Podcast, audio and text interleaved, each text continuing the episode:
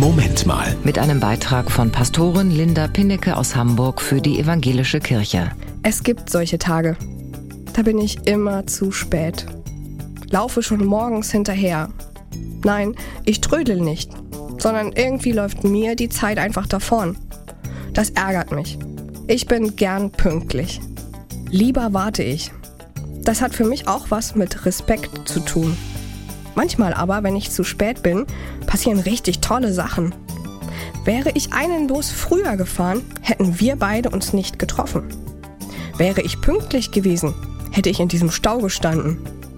Wäre ich pünktlich losgekommen, hätte mich deine Absage zu spät erreicht. Auch bei den großen Sachen im Leben geht es mir so. Ich habe einen Plan, eine Idee, wie es laufen soll.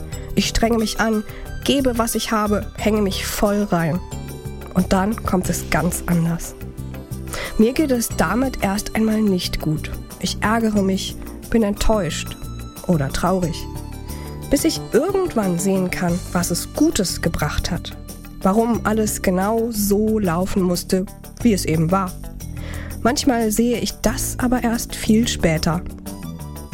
Mein Lieblingsphilosoph Sören Kierkegaard hat das mal so formuliert.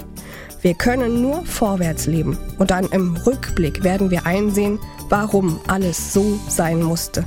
Vorwärts leben, rückwärts verstehen. Das war ein Beitrag von Pastorin Linda Pinnecke aus Hamburg für die Evangelische Kirche.